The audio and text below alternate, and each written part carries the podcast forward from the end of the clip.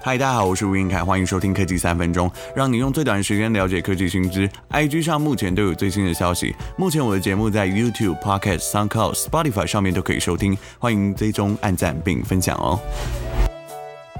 在四月二十四号即将开卖的 iPhone SE，这次首波推出黑白红三种颜色，提供用户选择。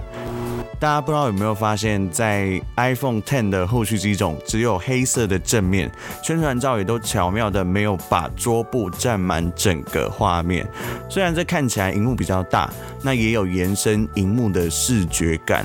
那这一次 iPhone SE 的长宽高都跟 iPhone 八是一样的，所以预期在保护壳跟荧幕保护贴上面都可以共用。特别是重量只有一百四十七克，尤其在现在 iPhone 都越来越重的情况下。这种轻盈的感觉还真是令人期待啊！特别要说的是，这一次 A 十三的晶片加仿生处理器，也是这一次 iPhone SE 的一大卖点。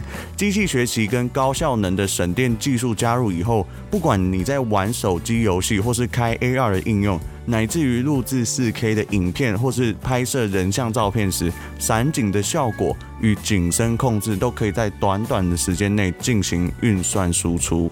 iOS 最厉害的地方就是顺畅的作业系统背后有一个记忆体管理的算法。iPhone SE 虽然只有三 GB 的 RAM，但我想这也足够应付一般日常生活所需了。至于电量的续航力部分，官方提供的数据，电池的使用时间与 iPhone 八还有 iPhone 七是相同的。详细电池的大小以及续航力，也要等拿到时机才能知道了。相机维持一千两百万画素，f 一点八的光圈。支援影片快录功能，还有立体声的录音。新一代照片智慧型 HDR 透过制图演算法，让照片看起来更有质感。在一零八零 P 还有七二零 P 的设定下，支援电影级的视讯稳定功能。如果你只是发发 IG 或是在 FB 上面 PO 限动的话，我觉得这一支手机已经非常足够了。Gigabyte 等级的四 G LTE。是支援台湾全频段的，那型号为 A 二二九六。如果没有意外的话，这只手机会回归采用高通晶片的第一只手机。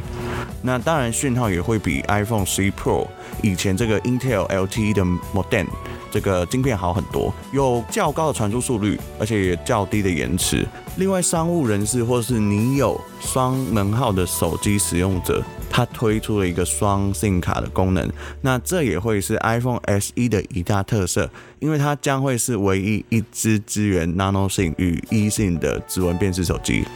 另外，八零二点一 A X。这个 WiFi 第六代虽然还未普及，它的特性是超高网速、低延迟，使用体验会大大加分。虽然这项科技在目前来说还用不太到，那我相信在往后的一两年内应该可以马上体验到。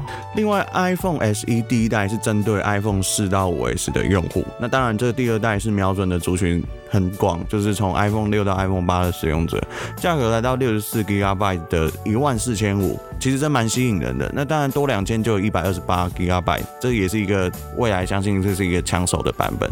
所以升级的话见仁见智。那有没有推出五点五寸 SE Plus 的可能性呢？我的猜测也许应该是疫情受限产能，所以没有办法催生出来。